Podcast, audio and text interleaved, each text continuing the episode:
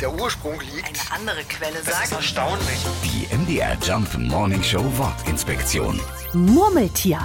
Mit Murmeln oder Murmelspielen haben die niedlichen Nager natürlich nichts zu tun. Und sie drücken sich auch nicht unverständlich murmelnd aus. Nein, die Tiere verständigen sich tatsächlich durch laute Pfiffe. So klingt das. Ja, wer schon mal durch die Berge oder die Alpen gewandert ist, wird das typische Pfeifen kennen.